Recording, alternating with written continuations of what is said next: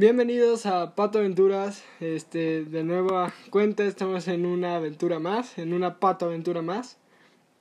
Pues bienvenidos a Pato Aventuras, su podcast, el podcast de historias de miedo, de leyendas, historias, historias surrealistas, mitos y misterio y una forma divertida de contar las cosas. Bienvenidos a Pato Aventuras, este su podcast, una manera divertida de contar las cosas.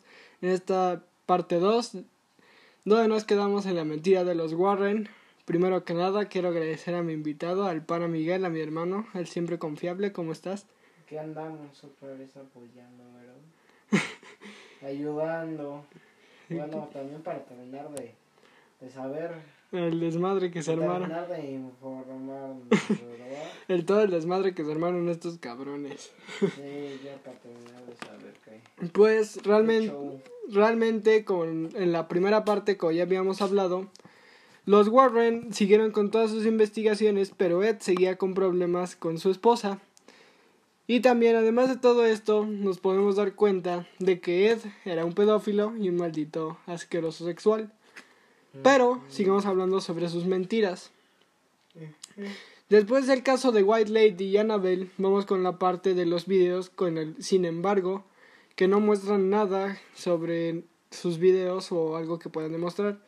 Pues los Warren no, tam- no se fueron tampoco por fantasmas, sino que también quisieron encontrar videos de ovnis, Bigfoot o Pie Grande, el monstruo del lago y la figura a esta distancia.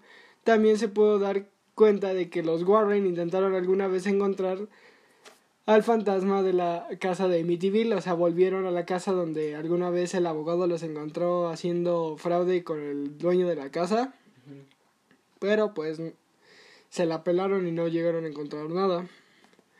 Después este, de toda esta veracidad de los registros de White Lady, también es puesta en duda por el testimonio de Judith Penny. Pues en realidad en 2013 la mujer que en ese entonces tenía cerca de 70 años acusó que mantuvo una relación con Ed Warren, otra chica con la cual abusó de ella. Judith Penny afirma que cuando ella tenía 15 años y él rondaba los 30.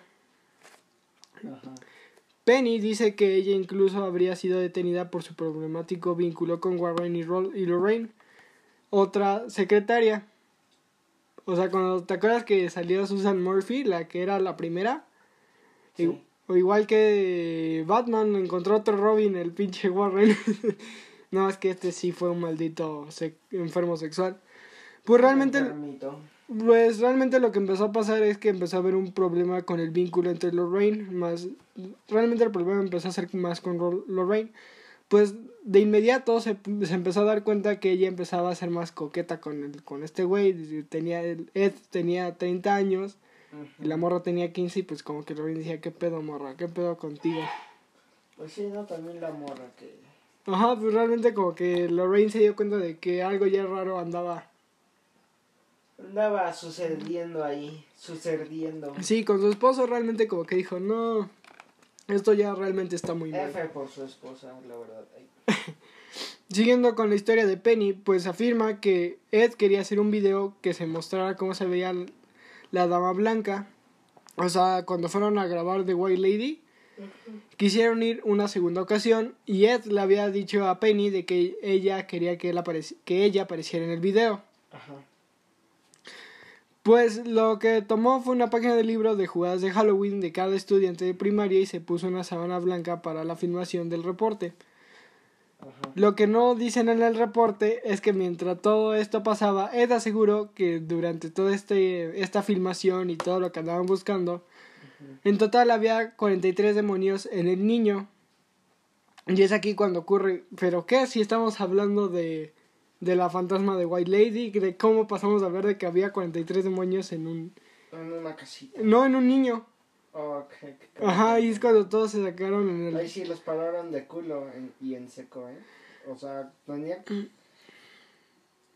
También, o sea, no es como de que 43 demonios o algo así, también se podría decir que tendría otras personalidades, ¿no? Técnicamente sí, pero el problema fue que cuando ellos estaban haciendo el reporte y haciendo su montaje, Ajá. el güey dijo, no, pues vamos al cementerio y vamos a buscar, o no fueron a buscar, obviamente puso a la secretaria, la morra de 15 años, como la fantasma. Sí.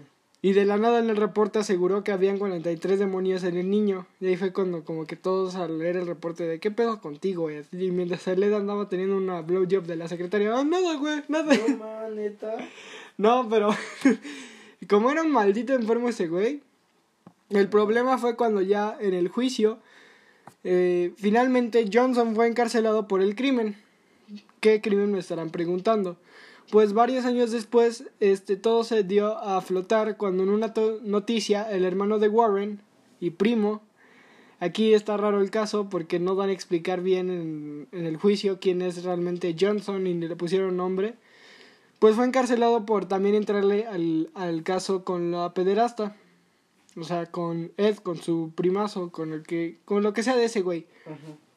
Ahora sí que los atraparon en la movida cuando encontraron que ya tenía una relación casi ya formal con Penny y de que Con la secretaria con la segunda secretaria Ah, y ya estaba a punto de dejar a Lorraine.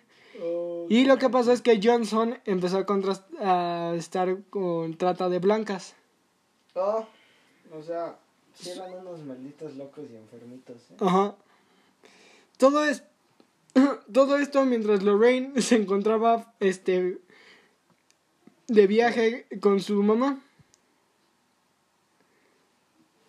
Ajá. O sea, todo este pedo de que empezó a ser Ed Warren y su este compañerito enfermo, el Johnson. Lorraine se encontraba fuera de del ojo de Ed, o sea que ella se tuvo que entrar mucho tiempo después. No sé si sabían, pero es aquí cuando Lorraine Warren eh, tuvo que regresar porque le avisaron de que su esposo se iba a ir a temas legales. Ahora sí que le avisaron, oye, este, el socio de Ed le avisó, oye, tu esposo se va a ir a temas legales y... Se va a meter en un pedo. Ajá, y es aquí cuando él le comunicó de que yo la verdad yo no quiero seguir en su trabajo. Y renunció, él renunció por su Ya parte. les mandó a la cheta.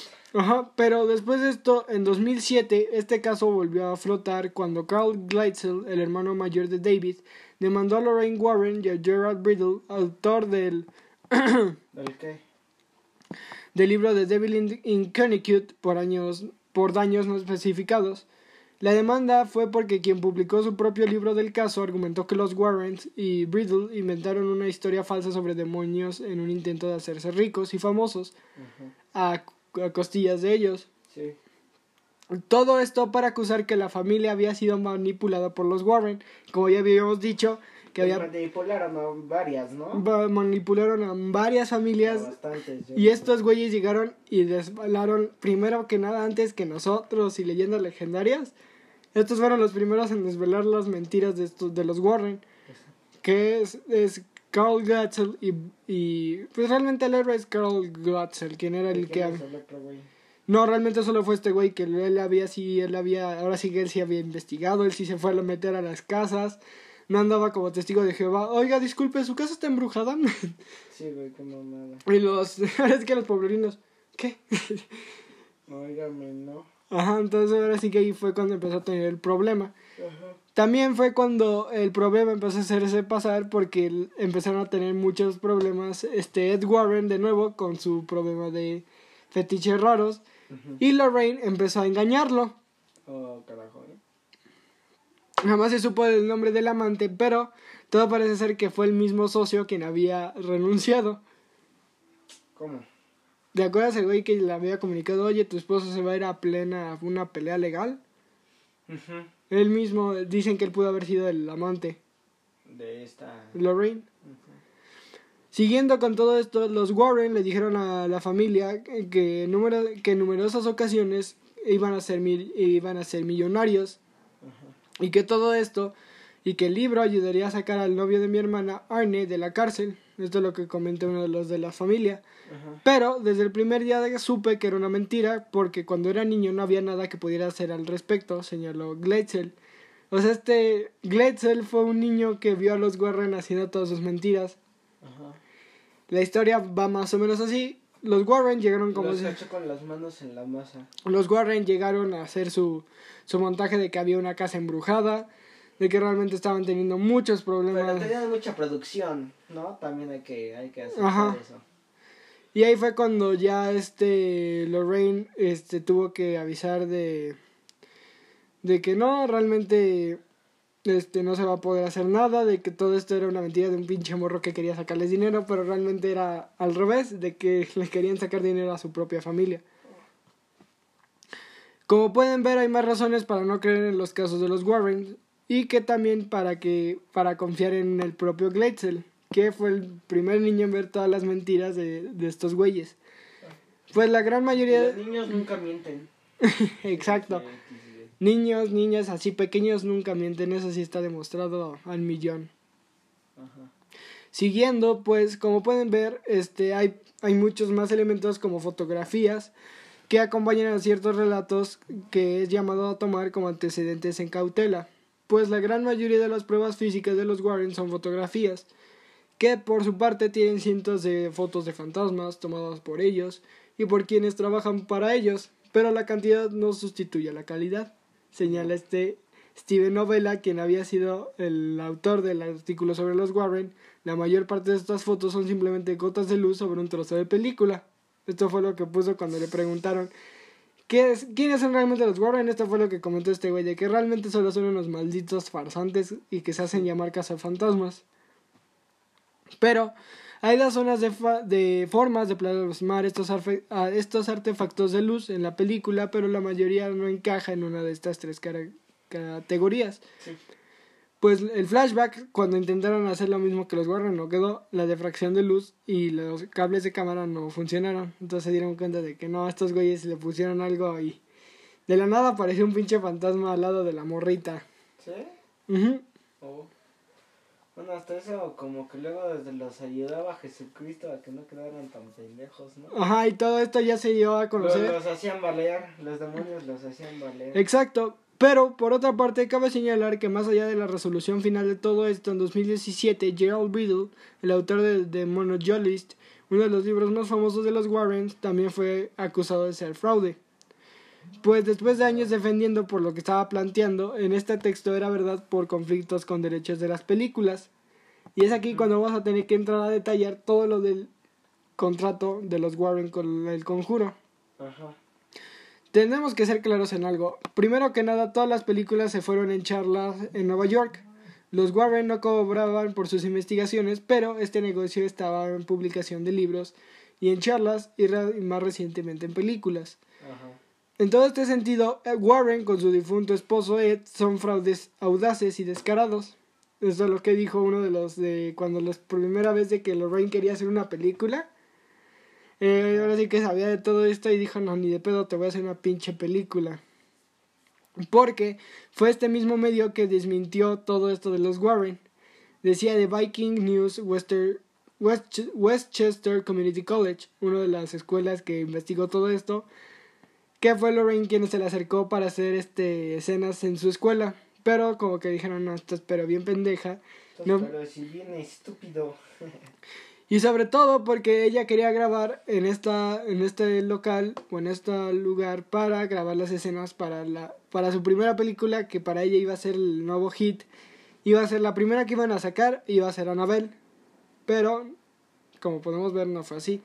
Realmente el universo del Conjuro empieza por el Conjuro. La 2 es el Conjuro 2, la 3 es creo que va a ser la del Diablo. Fue Anabel, ¿no? No, Ellos hicieron Anabel también. No, sí, es el conjuro, el conjuro 2, este, la monja Las tres de Anabel, creo. Ajá. y la que va a salir va a ser la del diablo me obligó a hacerlo. ¿Te acuerdas de la historia del, de Lucius? Sí, de Lucio sí me acuerdo. Pues es, Ese güey. se pasó de verga. Ese güey sí se pasó de verga. pues todo esto tiene que ver ahora con lo que vamos a argumen- argumentar con este contrato muy, pero muy millonario. Pues ahí les va. Contrato número uno. Multimillonario, güey. Lorraine Warren firmó por primera vez en, los, en Nueva York para hacer una película en 2006. Todo esto para ganar solo la cantidad humilde de 20 millones de dólares. O nada más, ¿eh?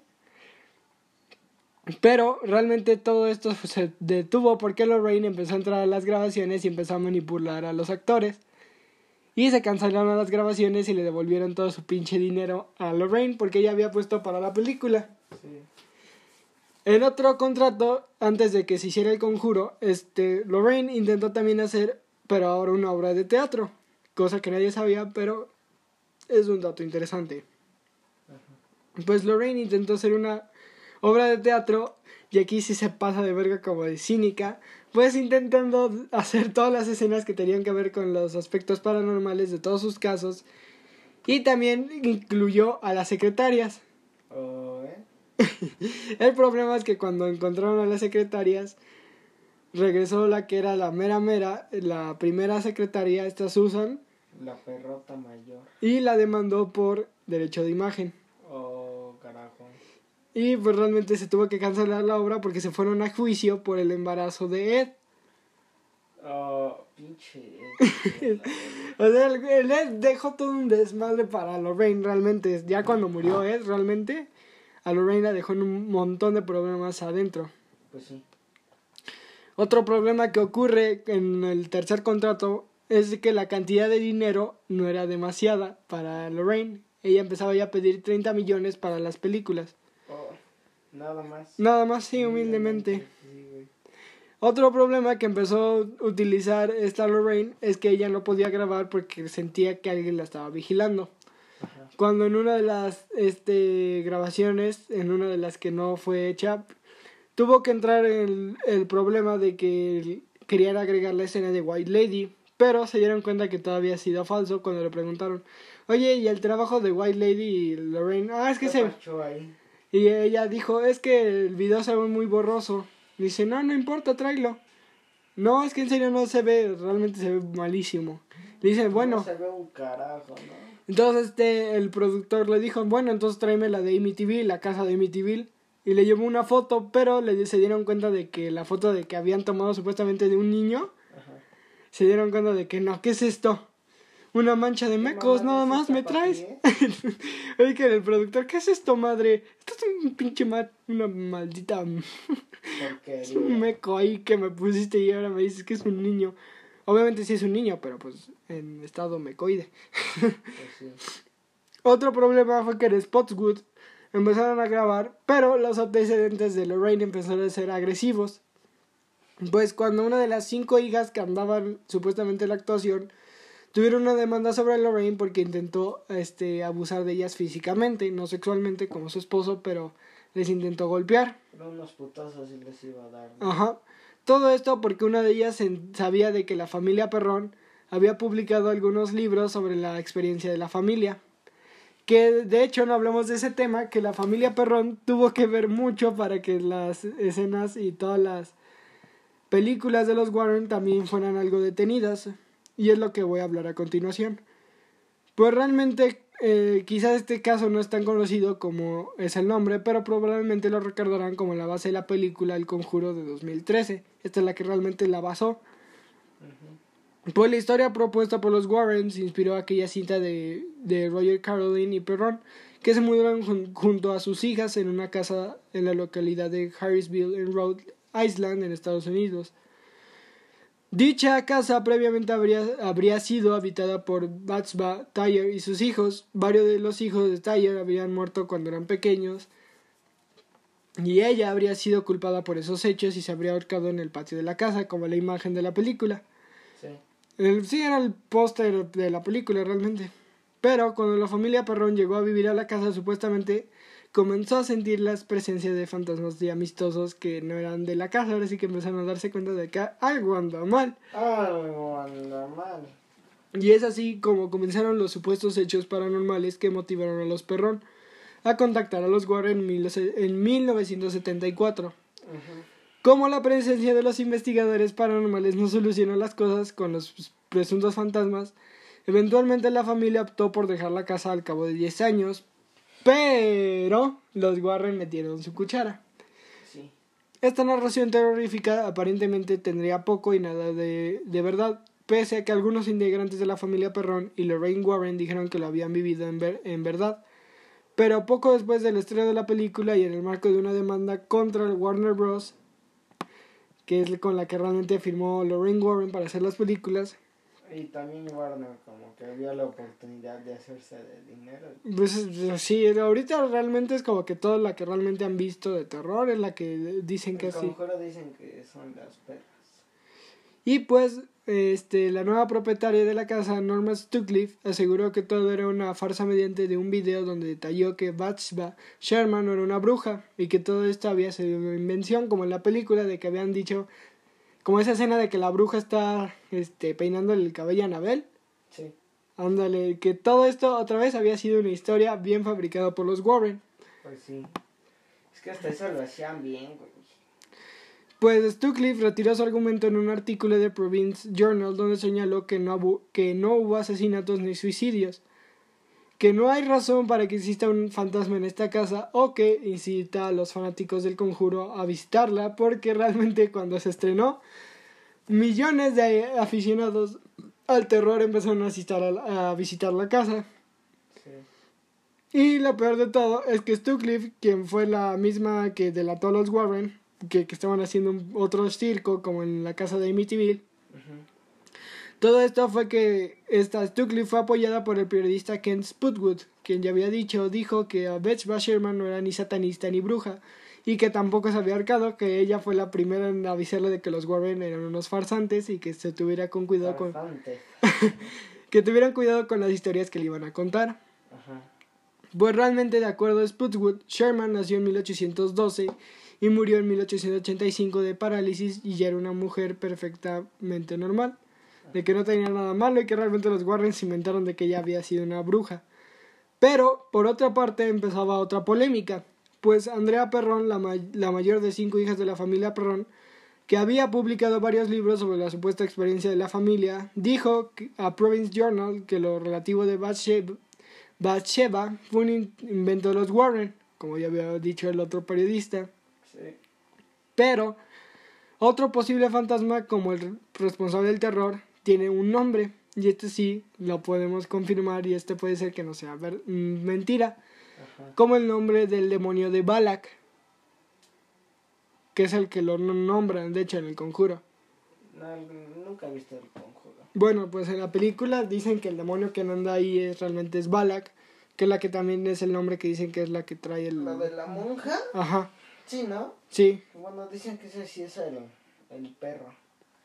Sí es el único basado en hechos. Pero todos estos antecedentes y Sputwood que también dice que él, él siempre va a decir que toda esta idea de que la hermana mayor dice que esto puede ser una idea muy descartada por esta opción ya que Ed Warren se acostó con ella. Pinche Warren, hijo de su... Todo esto cuando ella solo tenía 17 años. Oh. La Y historia... aparte, bueno, ahora piensas ya que fueron tantas niñas, este, que no eran tan grandes.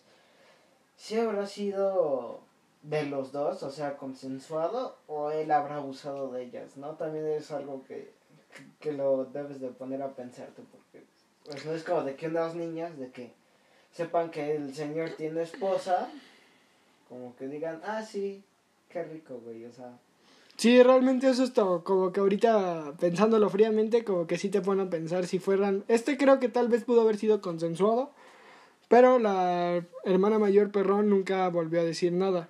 ajá, bueno, pues sí. Como ya habíamos planteado, después de dar esta eh, breve historia sobre la primera película que inspiró la primera película del Conjuro. Pues ya para la última parte realmente las, las, las afirmaciones de Lorraine y Ed Warren sucedieron cuando, cuando realmente este, se planteaba la verdad. Siguiendo con el tema del contrato y lo que iban a desmentir y decir de verdad los Warren, pues realmente después de años defendiendo lo que se planteaba en este texto y en sus páginas web y en su museo, lo que realmente estaba pasando era que los conflictos ya iban por los derechos de las películas, que eventualmente los abogados de Bridle acusaron a Warner Bros. que no podían calificar el conjuro como una película basada en hechos históricos, porque los Warren mintieron sobre lo que había sucedido en las historias. Después de todo esto, las afirmaciones de Lorraine y Ed Warren sobre lo que sucedió en el expediente de su caso, Perrón, Y en el que, no en el, en el aspecto de qué perrón caso, no así se apellida la, la familia, no para que anden ahorita diciendo, uy, qué pinche apellido tan feo. o sea, sí, son italianos, no es su culpa, güey. Perdón. Peguita. Peguita. Pues lo que pasó es que todos estos acusados admiten libre y públicamente que se basó su película en El Conjuro y que no concuerda en absoluto con los hechos históricos reales. Señaló Patrick C. Henry, abogado de Bridle, vía THR, que esto es un patrón de engaño que es parte de un plan de los Warren que habían perpetuado durante años y que de todo esto se va en una farsa horrible sobre su hija que abortaron. Los Warren abortaron una hija y se especula que pudo haber sido la misma del nombre Anabel. Que le agrega más misterio a la cosa, pero lo interesante es que dicen que pudo haber sido cuando en la plena, después de dos años de estar casados, Ed embarazó a Lorraine y ya iban a tener un bebé. El nombre de la niña iba a ser Anabel. Y rara vez se le presentó la idea a Ed de abortar al bebé. Como que rara vez. Bueno, sí, le empezó a decir, oye, si lo abortamos como que así de la nada. Y Lorraine, ¿qué pedo contigo, cabrón? Pues sí, güey. y le empezó a meter más y más la idea hasta que terminó en el aborto.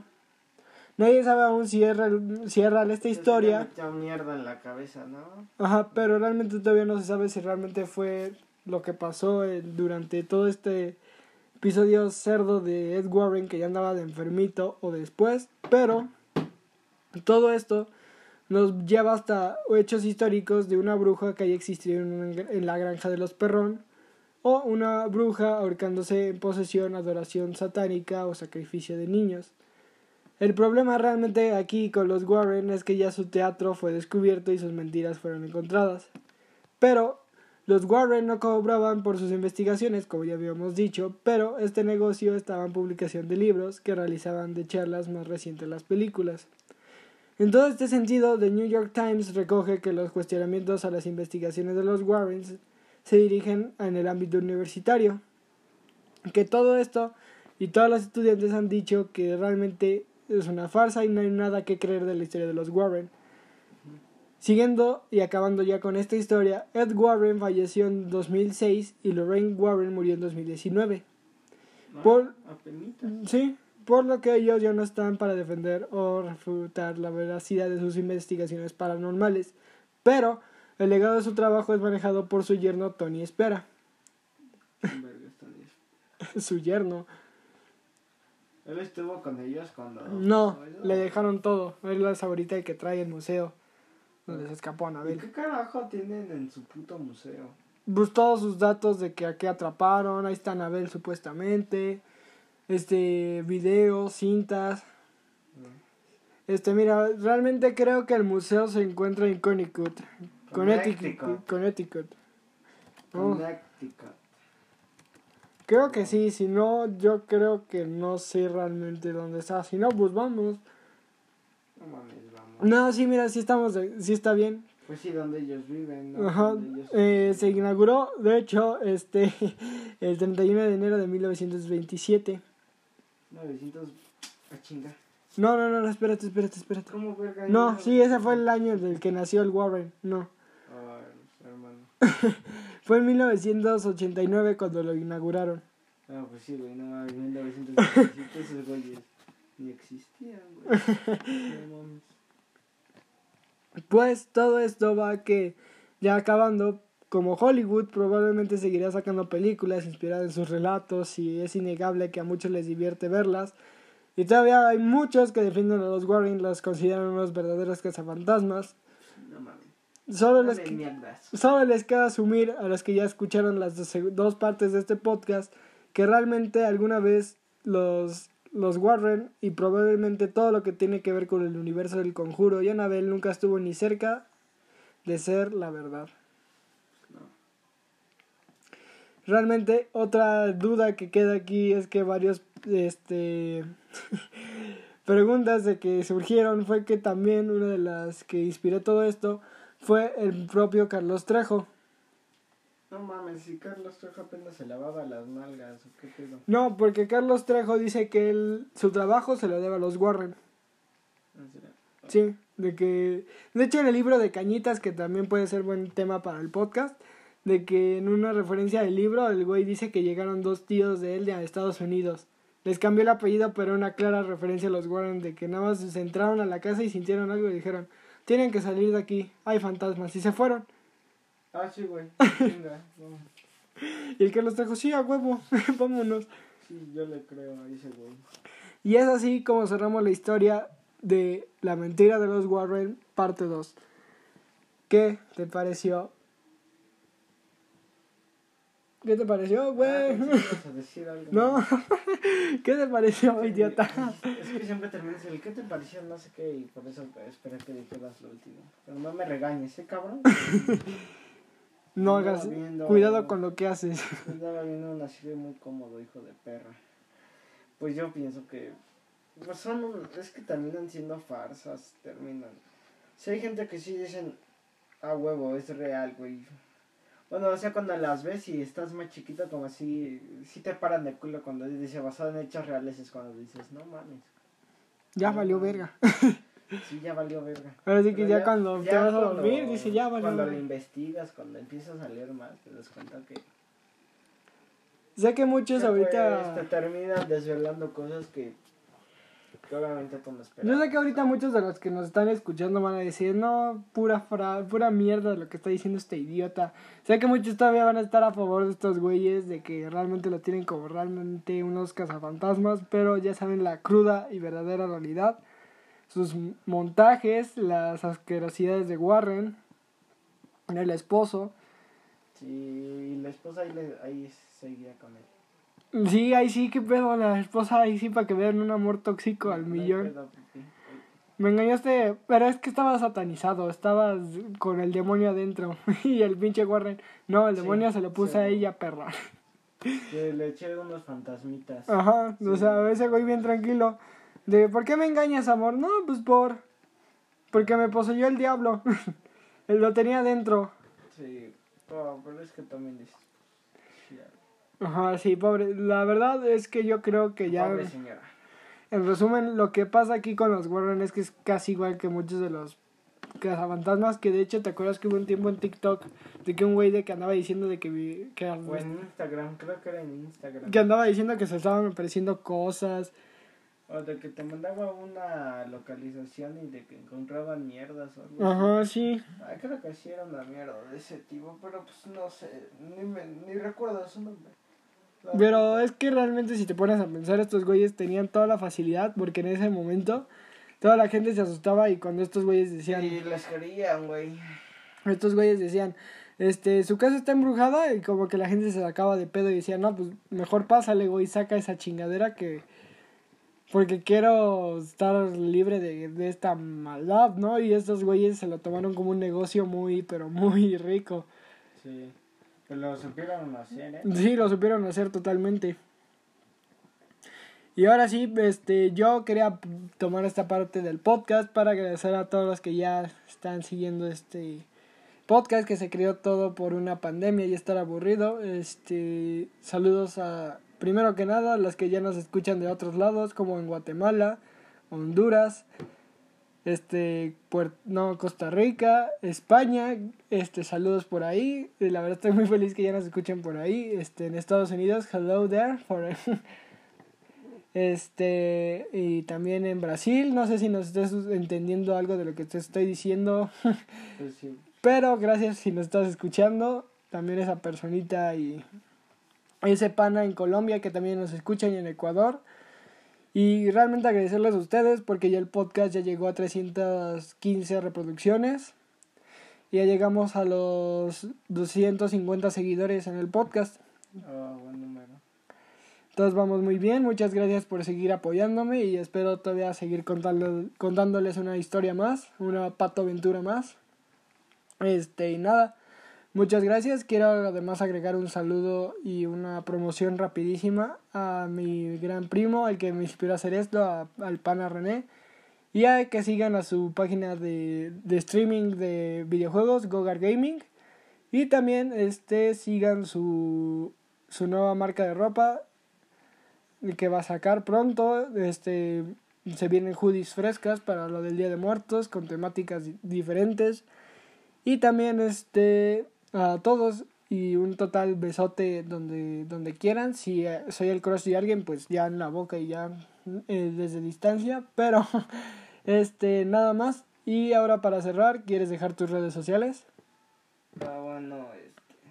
¿Cómo largas mierdas, hermano? Chile, qué Come verga, güey, no estoy A sal- ver, pero bueno. este, mandando amor a todos los que ya sí, están pero aquí. Esa mamada del como de. ah, Ah, pues a lo mejor sale algo, güey. Sí, güey, pero andas hablando mierdas. Ah, ¿cómo de verga, tú, Andas, idiota? andas de perrita. Tú andas de idiota. cachonda. Habló el fuck boing. Boing. Alguien dijo boing.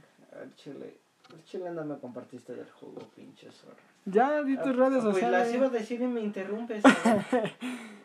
Miki.crz en Instagram y Miki Cruz en Facebook. Y ya. ya se dieron cuenta toda la gente que está escuchando a huevos. Dicen de pelear bien cabrón como hermanos. Oh, es que. ah, come verga, Mickey, entonces. ¿por qué no me invites entonces, cabrón? no, por favor. Oh, pues ahí está, papi. ¿eh? Ahí Te ya, necesito. sí. Y pues yo soy Humberto Mala Cruz. Se dice gracias, maldita sea. Yo soy Humberto Cruz, creador y narrador, este, y director y productor. No, al chile no soy productor, pero pues le hago a la mamada. productor no mames. le hago a la mamada. Chile, no- Pero no pues, cómo este- se define un productor, pero bueno. pero sí. Pero gracias por seguir en el podcast. Mis redes sociales son este en Instagram me encuentran como George González, este en Facebook como Humberto Cruz. Y ah, no te conté, güey, pero Ahorita me cuentas. este de la de mi de la de mi credencial del INE de que hoy me pasó de que me quedé un ratote ahí, Ajá. que fui la segunda vez porque faltaba un comprobante de domicilio. Todo estúpido. Y ya andaban tomándome la foto y pasa una señora que anda lavando la de la limpieza y se lleva el cable que conecta todas las cámaras y para poner tus Sí, huellas. Lo desconecta todo. Ajá, y lo desconectó Lo todo. mandó a la chat. Ajá, y mandó a la mierda todo. Oh, Y yo me quedé ahí como cinco minutos posando para la foto con mi cara de casi. Ajá, y el chavo, ya puedes dejar de sonreír, joven. y un poquito menos a la izquierda. Y yo, es como idiota respiré- sin respirar cinco minutos. Lo peor de todo, güey, bueno, lo mejor de todo es que ya cuando termina de limpiar la señora dice, Maru, ¿qué pasó, Mari? No, pues, ¿qué pasó? Que ya nos descompusiste. Dice, ay, perdón, ¿verdad? Sí, ¿verdad? Sí, no. Pequeña anécdota porque ya tengo 18. Ya soy legal XD. Así que nada, este, muchas gracias por seguir escuchando. Nos vemos para el especial de terror el 31 de octubre. Para el, epi- el episodio 17, que va a ser John Wayne Gacy, el payaso Pogo.